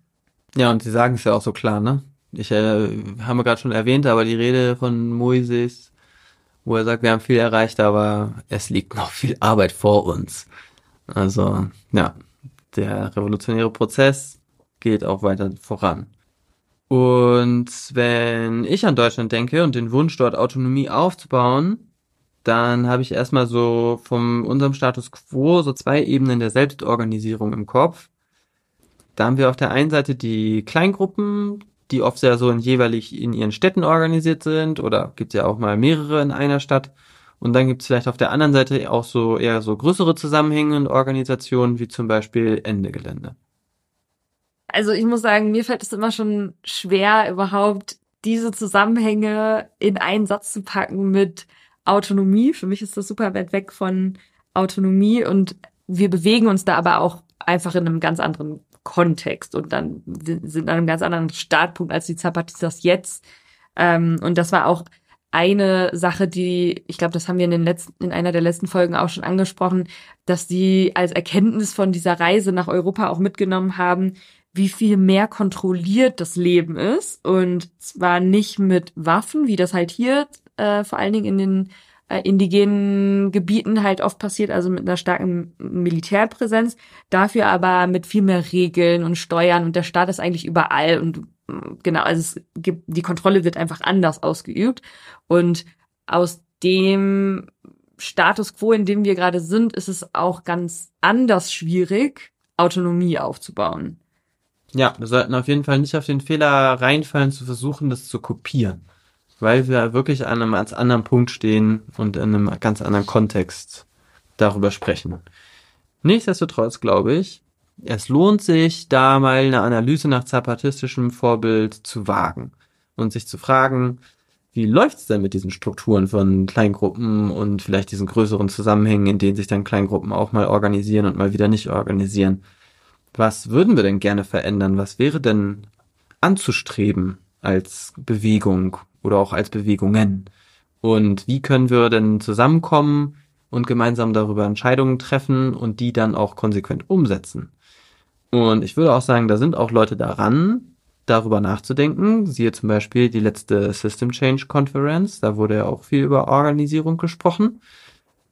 Und ja, nichtsdestotrotz habe ich da so einen Impuls mitgenommen aus unserer Zeit hier, nämlich die Frage von Community. Also bei der zapatistischen Organisierung basiert ja eigentlich alles immer wieder auf diesem Basiszusammenhang, den Dörfern. Die Dörfer bilden jeweils dann auch ihre Communities. In den Dörfern findet das soziale, das kulturelle, das ökonomische Leben statt. Und wenn dann eben politische Entscheidungen gefällt werden müssen, dann wird das zusammengedacht. Das wird halt schon zusammen gelebt. Das ist ja gar nicht getrennt in diesem Dorf irgendwie vorzufinden. Mhm. Wenn sich Menschen dann an der autonomen Verwaltung eben beteiligen und politische Fragen aushandeln müssen, dann gibt es immer eine ganz enge Rückbindung an den Rest ihres Lebens. Das lässt sich gar nicht auseinanderdenken. Die Sphären von Politik und Wirtschaft und wie es gerade bei der Familie läuft, das ist halt einfach alles gar nicht so stark getrennt. Und genau, da stellt sich mir irgendwie immer wieder die Frage, wie können eigentlich Gruppenzusammenhänge in Deutschland sich so verändern, dass mehr Community geschaffen wird? Das erfordert natürlich mehr Commitment, aber ich würde sagen, das ist auch ein Grundbaustein für eine stärkere politische Organisierung. Oder auch anders gesagt, wenn wir unsere individuellen Wege, unsere Schicksale stärker miteinander verweben würden und stärker aufeinander beziehen würden, dann ermöglicht das eine Form von Community, die eben ganz anderes Potenzial hat. Und ich würde auch sagen, dass sich das von einer bestimmten anderen Idee ein Stück weit abgrenzt, nämlich sich formaler zu organisieren. Also, dass du so Ortsgruppen in jeder Stadt, von mir aus auch in mehreren Nachbarschaften in einer Stadt hast, wo dann sich eben nur Leute treffen, die durch eine politische Brille bestimmte Probleme betrachten und diskutieren und versuchen, Politik daraus zu entwickeln und diese Probleme vielleicht auch ein Stück weit selber zu lösen. Aber oft ist es dann ja leider doch auch appellativ. Und die Menschen, die sich dort eben zusammenfinden, die haben so einen ganz klaren Fokus und fühlen sich dadurch aber vielleicht auch gar nicht so sehr persönlich miteinander verbunden, weil sie haben halt eine klare Aufgabe. Und die versuchen so ein klares Ziel, das versuchen sie ja zu erreichen. Und haben damit vielleicht auch weniger das Gefühl, dass sie damit dann so ein Schicksal teilen. Also das ist dann vielleicht eher so ein, so ein äh, Nebenprodukt, das dann mal entsteht, dass es dann auch schon Gruppen gibt, bei denen das halt passiert, dass ganz viele Freundschaften entstehen. Aber es ist nicht zentraler Teil dieser Organisation in der Regel. Also ich fasse das jetzt nochmal zusammen mit den Worten, das war jetzt hier gerade ein Plädoyer für weniger Individualismus. Also wie können wir den Individualismus, der sich in der Gesellschaft irgendwie breit gemacht hat, äh, mit unserem Community Building auch ein Stück weit zurückdrängen, um das Potenzial auf dem Wege zu entwickeln, mehr Autonomie aufbauen zu können. Genau, und vielleicht in dem Sinne auch, also nicht nur den Individualismus überwinden, sondern auch dieses Konzept von Politik machen als Hobby, das du in, in Anführungsstrichen als Hobby, also als irgendwas, was du neben deiner Lohnarbeit machst, aber was du auch einfach aufhören kannst zu machen. Stichwort Lohnarbeit. Bei uns gibt's mittlerweile schon so eine kleine Geschichte, die immer wieder die Runde macht, wie die Zapatistas auf ihrer Chira, also auf ihrer Reise in Europa, dann Leuten begegnet sind, die erzählt haben von ihrer Lohnarbeit und dann waren die so, ah ja, und diese Lohnarbeit, also das macht ihr dann 40 Stunden die Woche. Wann habt ihr denn dann Zeit für eure Politik, wenn ihr diese Lohnarbeit ständig macht? Ja, zwei Stunden Plenum die Woche. Genau, ein anderer Punkt ist natürlich auch die Frage, also wenn man, wenn man Community aufbaut, ist natürlich auch die Frage, wer ist Teil der Community, wer organisiert sich, wer beteiligt und wie, wie findet die Beteiligung statt. Und wir haben uns das ja jetzt quasi in den äh, zapatistischen Dörfern nicht von innen irgendwie länger angucken können. Aber auf dem Anniversario hatten wir schon den Eindruck, da sind wirklich sehr viele verschiedene Kinder, also von äh, sehr viele verschiedene Menschen beteiligt. Also Kinder, ja, auch alte, junge Männer, Frauen, queere Personen auch, aber wenig. Ich meine, es war ja schon wirklich auch ein, krasser Move bei dieser Hira Zapatista, die sie gemacht haben, dass die erste Person, die in Europa an Land gegangen ist, eine Transfrau war. Die Diversität, die es innerhalb der zapatistischen Gemeinden gibt, spiegelt sich auch wieder in der Organisierung. Also da sind schon alle beteiligt. Jetzt muss man natürlich sagen, dass im Vergleich zu unserer Gesellschaft der Kontext in Chiapas auf dem Land weniger divers ist. Also die Leute, es gibt natürlich verschiedene Sprachen und so, aber es sind schon, es ist einfach eine ländliche Bevölkerung, die alle von staatlicher Unterdrückung, Rassismus betroffen sind, finanziell arm sind, BäuerInnen sind und so weiter. Und da haben wir natürlich ja, einfach dadurch, dass es eine viel größere Zersplitterung oder Facettierung der Gesellschaft gibt und eine größere Diversität, ist es auch viel schwieriger, da die gemeinsamen Anknüpfungspunkte zu finden. Und bei uns ist ja in linker Bewegung zum Beispiel eine große Schwierigkeit, die Bildung von akademischen Blasen zu vermeiden, würde ich mal sagen. Und ich glaube, bei den Zapatistas, also es ist jetzt nicht so, dass bei den Zapatistas alles rosig ist. Mein Eindruck war jetzt zum Beispiel, dass so Queerness noch nicht so, nicht so die Repräsentanz hat, die das vielleicht in der Gesellschaft hat. Also ich glaube, es gibt wahrscheinlich mehr lesbische Frauen, als ich lesbische zapatistische Paare gesehen habe auf diesem Encuentro, die das so, ja, gezeigt haben. Genau. Und das bringt uns natürlich zu der Frage, wie wir uns so stabiler und vielfältiger in Deutschland auch organisieren können und Gemeinschaft aufbauen können, die dann politisch hand handlungsfähig ist. Genau, in Deutschland haben wir halt keine, sind wir nicht irgendwie in Dörfern verteilt, sondern wir haben es ja mit Städten zu tun. Und wie du mir gerade schon gesagt hast, da ist halt, ja, kommen, treffen viel mehr diversere Backgrounds vielleicht auch aufeinander. Aber nichtsdestotrotz glaube ich, dass mit Blick auf den Klimawandel es von großem Vorteil wäre, gäbe es solche Communities, die sich dann zum Beispiel bei dem nächsten Extremereignis gegenseitige Hilfe leisten können, bei der nächsten Hitzewelle oder bei der nächsten Überschwemmung. Und wenn ich mir das so vorstelle, dass es in solchen Momenten eine stabile und eine vielfältige Klimanachbarschaftsorganisierung gäbe, die konkret Hilfe leistet, die das dann aber auch immer mit kritischen Analysen verbindet, die dann von mir aus auch dazu Aktionen macht und gleichzeitig dann auch noch weiter entlang an der Frage von Autonomie irgendwie arbeitet und diese versucht aufzubauen. Und das wäre irgendwie ein Ergebnis, das sich aus der Klimabewegung herausbildet, dann wäre das aus meinen Augen ein großer Schritt.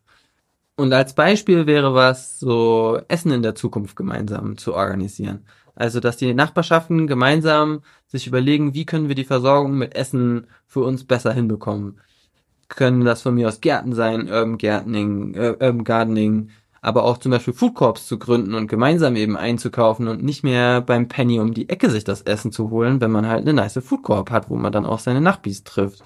Gemeinsame Küchen zu haben und gemeinsam zu kochen. Das muss dann ja kein Zwang sein, dahin zu gehen. Du kannst ja auch immer noch zu Hause deine Pizza im Ofen machen, aber du hast auch die Option, zu dieser Küche zu gehen. Und vielleicht noch weiter gedacht, dass dann auch Kontakte entstehen zu Soli, Landwirtschaft, aber auch zu ja, BäuerInnen, die ganz klassisch Landwirtschaft betreiben. Also gerade unter den Eindrücken der aktuellen Proteste und wie man über Bauernbewegungen spricht und so, ist es vielleicht ja auch noch ein interessanter Gedanke. Also ich finde, das zeigt auch, dass wir auch noch ganz schön viel lernen müssen. Also vielleicht die nächsten Sachen, die wir uns gegenseitig beibringen, ist nicht das nächste Klettertraining zu organisieren, sondern vielleicht zu überlegen, wie können wir besser darin werden, mit fremden Leuten zu sprechen, ohne zu verurteilen, zum Beispiel, wenn die Leute mal nicht, nicht gendern oder so. Ähm, wie können wir irgendwie die Geduld entwickeln, aber auch die praktischen Skills, die es halt zum Beispiel braucht. Ne? Also wenn du zum Beispiel über die Sicherstellung von der Lebensmittelversorgung sprichst, dann ja, das muss man auch lernen. Die wenigsten Leute wissen, wie man eigentlich gut Gemüse anbaut und so weiter. Ja, und ich würde aber auch denken, dass so eine Auseinandersetzung mit Organizing in der Nachbarschaft eine gewaltige Chance bietet, mal unsere Ideen über Politik und zum Beispiel über Antikapitalismus auch nicht nur auf die Straße zu bringen, sondern auch auf der Straße ja, sich so dem, damit aus, auszusetzen, weil es ist halt die Komfortzone, immer wieder auf dem Klimacamp sich mit Leuten darüber vielleicht zu unterhalten oder mit den Leuten, die man ja auch schon in seiner eigenen Stadt kennt. Und es ist eben was ganz anderes, sich mit fremden Leuten auf der Straße darüber zu unterhalten. Da, da merkt man vielleicht auch, was für Schwächen man noch so in seiner eigenen Analyse hat. Und ich glaube, da kann man halt viel daraus lernen.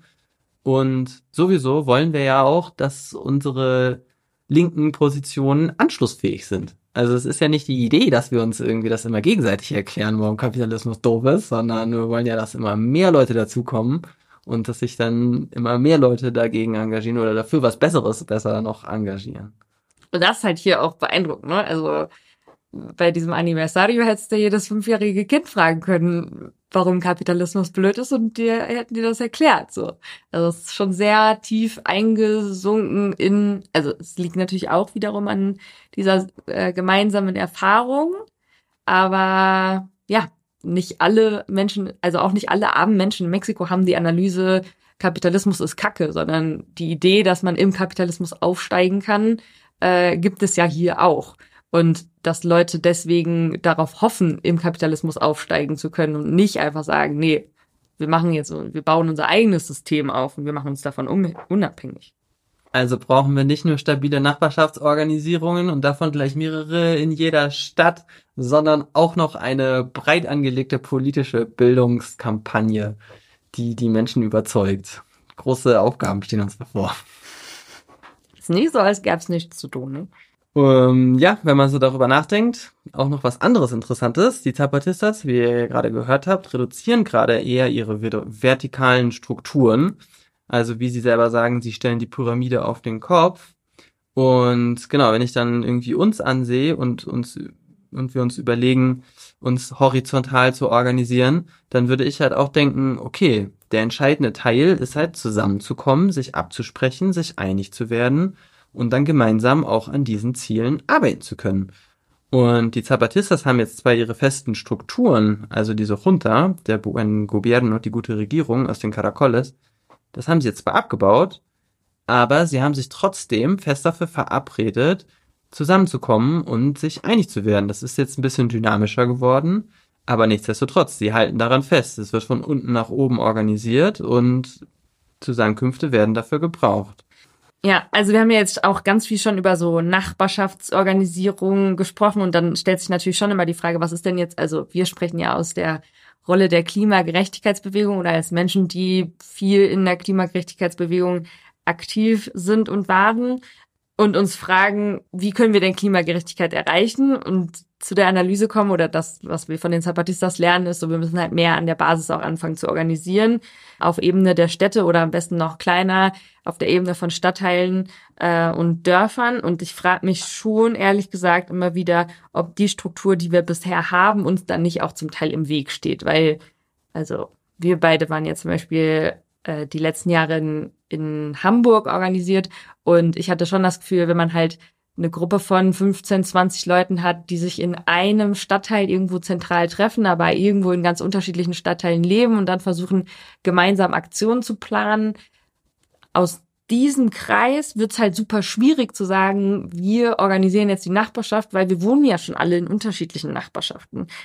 Und da habe ich auf jeden Fall noch ganz schön viele Fragezeichen.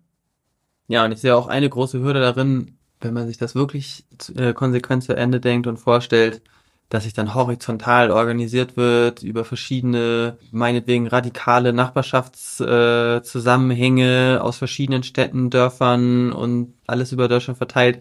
Also das muss man erstmal aufbauen und am besten müsste man das auch noch gleichzeitig mehr oder weniger anfangen, damit nicht erst nur in so drei Städten sich da Leute zusammentun und dann können die sich ja gemeinsam überregional irgendwie treffen, horizontal organisieren und äh, Kuchen backen. so, also da hat man noch nicht große Handlungsfähigkeit wahrscheinlich erreicht. Schlecht ist das bestimmt nicht, aber ja, idealerweise wären es natürlich viel mehr. Also das ist ja auch etwas, das sich ja in diesem, in dem, mit dem Blick auf Zapatismus immer wieder zeigt. Es sind halt sehr viele und daraus entsteht halt auch viel Handlungsfähigkeit, wenn man sich dann gut organisiert. Ja, und dann ist es natürlich schon auch ein bisschen die Sache, dass dieses Credo vamos lentos porque vamos lejos, das ist ja schön. Und ich fühle das auch und ich glaube auch äh, sehr oft ist dieses so, ja, wir müssen irgendwelche Dinge schnell machen, äh, sorgt dafür, dass man sie am Ende gar nicht auf die Kette bekommt und dadurch natürlich auch nichts gewonnen hat.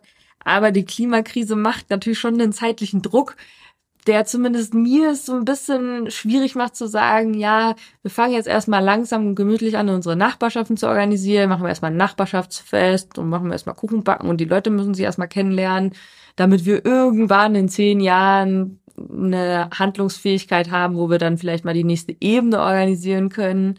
Also dieses Gefühl von, wir haben da so ganz viel Zeit. Also der Weg, der vor uns liegt, ist natürlich weit. Das, da haben die Sabatistas schon recht. Aber wir haben auch nicht alle Zeit der Welt.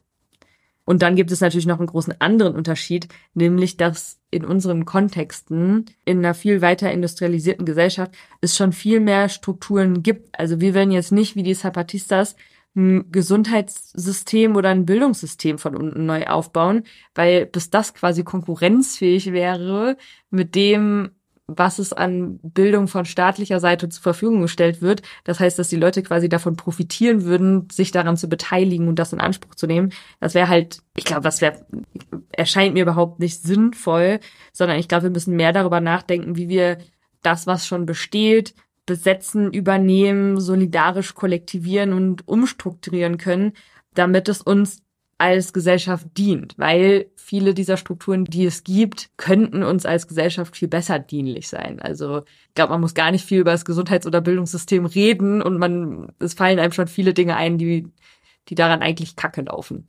weil das ausgerichtet ist auf Profit und Menschen zu ArbeiterInnen zu machen zum Beispiel. Guter Ansatzpunkt für Talking Points auf der Straße, wenn man dann neue Leute für seine Nachbarschaftsorganisierung gewinnen will. Man redet dann darüber, was alles kacke läuft im Jetzt. Ja, welche Dinge verändert werden müssen. Was es alles zu tun gibt, um Gemeinsamkeiten zu finden in den Problemen, die man gemeinsam erlebt. Ja, und dann vielleicht noch zu einem anderen Punkt, ähm, was man auch auf jeden Fall, finde ich, sich so sehr zu Herzen nehmen kann und so sehr präsent halten kann von dem, wie die Zapatistas das handhaben, ist so, ein, so eine sehr große Achtsamkeit, keine Elite zu entwickeln, also keine politische Elite zu entwickeln, sondern dass so Menschen, die politisch aktiv sind oder eine, ein politisches Amt bekleiden, gleichzeitig Teil der Gesellschaft bleiben und dass man da eben irgendwie so keinen Klüngel entwickelt.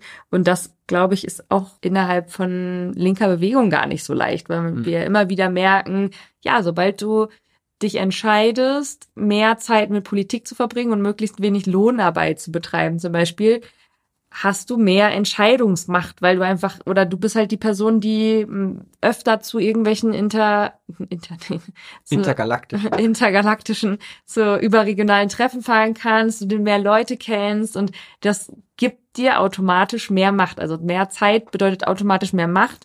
Man kann versuchen, da so viel wie möglich gegenzuwirken, aber das ist auf jeden Fall eine große Herausforderung und auch in dem, ja, wie wir was aufbauen wollen, auch eine offene Frage, wie man das, wie man das hinbekommen kann für mich. Ja, nicht immer die gleichen Gesichter auf den überregionalen Treffen. Auch wenn es schön ist, euch immer wieder zu sehen. Wäre es doch ganz gut, wenn sich mehr Leute daran beteiligen. Dieser Aufbau von Kapazitäten und dass sich mehr Menschen beteiligen können, bringt mich noch zu einem anderen Punkt. Und zwar habe ich den Eindruck, dass es in Deutschland und auch in den anderen Ländern in der EU vielleicht an gut sichtbaren Räumen fehlt, in denen radikales Wissen und Geschichte vermittelt wird. woraus man dann auch lernen kann und worüber man dann auch kollektiv gut reflektieren kann. Weil ich sehe schon die Gefahr, dass sich äh, auch in unserer Klimageschichte, die ja noch nicht so lang ist, dass sich da Dinge einfach in Teilen wiederholen, dass dann neue Akteure auf die Bühne treten und die gleichen Fehler nochmal machen. Und, und vor allen Dingen immer alle mit dem Bewusstsein an den Tag treten, dass sie die Ersten sind, die für Klimagerechtigkeit kämpfen oder am besten am Anfang erstmal immer noch sagen für Klimaschutz. Und es dauert dann immer erstmal so ein bisschen, bis es so reinsickert. Ah nee, da waren ja Leute schon vorher. Ja, und ich glaube, dass das halt wirklich ein, das, das ist schädlich auf mehreren Ebenen, nicht diesen Zugang zu haben, weil man einmal vielleicht solche Fehler wiederholt, aber andererseits ja auch nicht Teil von einer Tradition ist, die sich aus Generationen von Erfahrungen und Lehren und einem riesigen historischen Wissen irgendwie speist. Und es fand ich halt so mega sichtbar auf dem Anniversario, also auf dem, auf dem Fest jetzt der Zapatistas. Das ist halt 30 Jahre Revolution und das ist halt richtig greifbar, dass sich das über so einen langen Zeitraum erstreckt und dass sich das immer weiterentwickelt, aber dass es halt nicht so krass bruchhaft ist. Es ist nicht, dass dann auf einmal eine neue Armee irgendwie entsteht und das drei, vier Mal und dann hat sich das aufgeteilt und jetzt kämpfen irgendwie die Nord- und die Süd-Zapatistas und die Osten. Die nee, das ist immer noch eine Bewegung und die haben eben auch eine Identität oder Kultur oder revolutionäres Verständnis, das sich dann halt über so einen langen Zeitraum erstreckt. Und ich fand es mega beeindruckend zu sehen, so, wow, okay, es ist halt wirklich da und es ist greifbar und diese Geschichte ist spürbar. Und in dieser Tradition stehen diese SoldatInnen auf ihrer pa Militärparade ja auch.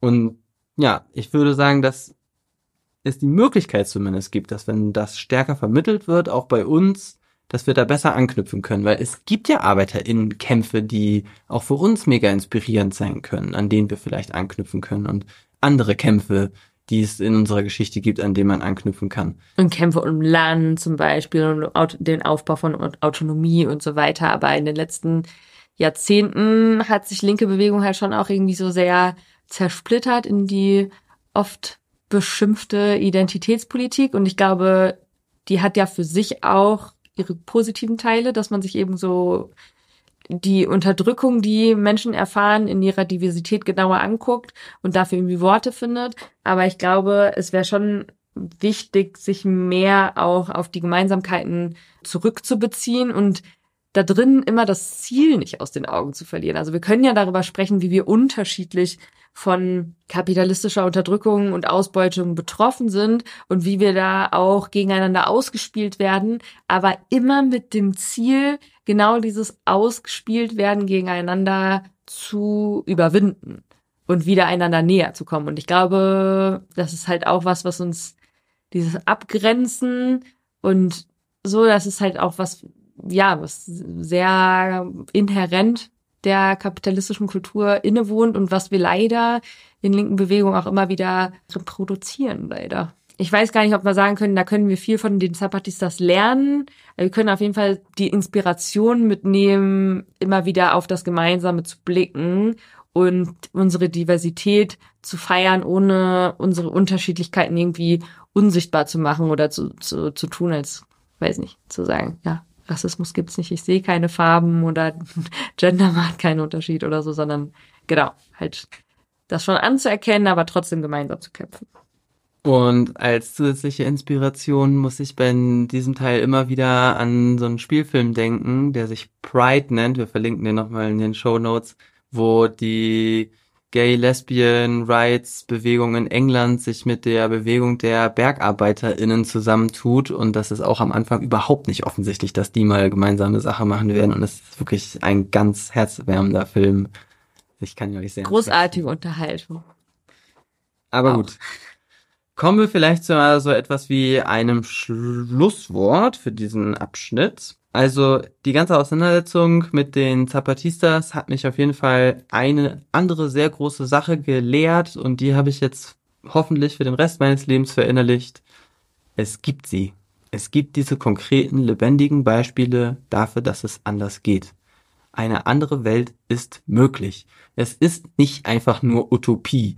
Und es gibt andere Realitäten und Ja, ich glaube, das ist halt einfach für meine eigene Überzeugung, Polit zu, Politarbeit zu machen und an einen möglichen Wandel im emanzipatorischen Sinne zu glauben, wirklich sehr wertvoll gewesen, jetzt hier zu sein und das so zu beobachten, wie Generationen von Menschen halt auch schon darin aufgewachsen sind, dass sie Revolution machen und dass sie in revolutionären Verhältnissen leben und dass sie das natürlich irgendwie auch weiterführen wollen, das so miterleben zu können. Das macht Hoffnung. Ja, und ich finde, was wir daraus auch lernen können, also auf vielleicht ein bisschen äh, abstrakterer Ebene, die sich ja auch ein bisschen weiter entfernt von den Zapatistas, ist, dass wir vielleicht, wenn wir uns solidarisch zeigen mit anderen Bewegungen, nicht nur Soli-Banner malen, sondern uns auch wirklich mit deren Strategien, Kontexten, Taktiken und Denkweisen auseinandersetzen und uns genauer angucken, was wir davon, was wir davon lernen können und ja, also das finde ich, glaube ich, ist auch einer der mit der spannendsten Punkte, die ich glaube ich, das lässt sich, glaube ich, auf ganz viele Bewegungen beziehen, auf die kurdische Bewegung genauso. Aber natürlich möchten wir uns trotzdem auch solidarisch mit den Zapatistas zeigen. Und wir haben ja schon gesagt, die beste Art und Weise, sich solidarisch zu zeigen, ist selber Autonomie aufzubauen, weil Revolution wird langfristig nicht nur punktuell an einigen Orten in der Welt passieren. Kapitalismus ist ein globales System, das wir dementsprechend auch an vielen Orten bekämpfen müssen. Aber wir können uns natürlich trotzdem auch solidarisch zeigen mit den Zapatistas und dafür wäre es hilfreich, als erstes mal informiert zu sein über das, was hier passiert. Dafür verlinken wir euch einige Telegram-Kanäle, denen ihr zum Beispiel folgen könnt, um zum Beispiel an Aktionen teilzunehmen oder so Aktionstage zu unterstützen, die unter anderem vom Jahr-Basta-Netz unterstützt werden. Und es gibt auch in vielen Städten und Regionen Gruppen, denen ihr euch anschließen könnt, um zum Beispiel Projekte wie den Tren Maya zu verhindern. Über den haben wir ja auch schon vor einem Dreivierteljahr mal eine Folge gemacht. Und der soll durch zapatistisches Territorium gehen. Und das untergräbt natürlich die oder es greift die Autonomie an, die sie hier aufbauen und uns damit solidarisch zu zeigen und zu versuchen, darauf einzuwirken, dass deutsche Firmen sich daran eben nicht lang nicht beteiligen, wäre natürlich auch eine Möglichkeit. Solidarität und, zu zeigen. Und der Trennmeier ist echt auch wirklich nur der Anfang. Also der steht hier noch, noch viel mehr im, ins Haus. Wenn ihr da noch mal was zu hören wollt, könnt ihr auch gerne noch mal in die Trennmeier-Folge reinhören. Da thematisieren wir das noch mal. Genau. Aber das nicht alles. Autonomie aufbauen auf Platz eins der Dinge, die wir tun müssen. Ich glaube, damit sind wir auch am Ende. Damit haben wir es geschafft. Aber ihr habt es auch geschafft. Ans Ende bin, dieser langen Folge zu gelangen. Ich bin auch am Ende. Und wir haben es ja beim letzten Mal schon gesagt. Vielen Dank fürs Zuhören. Danke auf zur Ziel heißt Kolaval. Und ihr könnt euch auch mit uns solidarisch zeigen, beziehungsweise uns unterstützen, indem ihr den Podcast weiterempfehlt oder ihn zum Beispiel gemeinsam anhört, beim nächsten Mal Transpi malen oder als Basis für die nächste Strategiedebatte. Könnt es natürlich auch gerne mit euren Eltern teilen und euch, euren nicht politisch aktiven Freunden, damit unser gemeinsames Herz wächst, unser Chuleel. Falls ihr nicht wisst, was das ist, müsst ihr noch mal in die letzte Folge reinhören.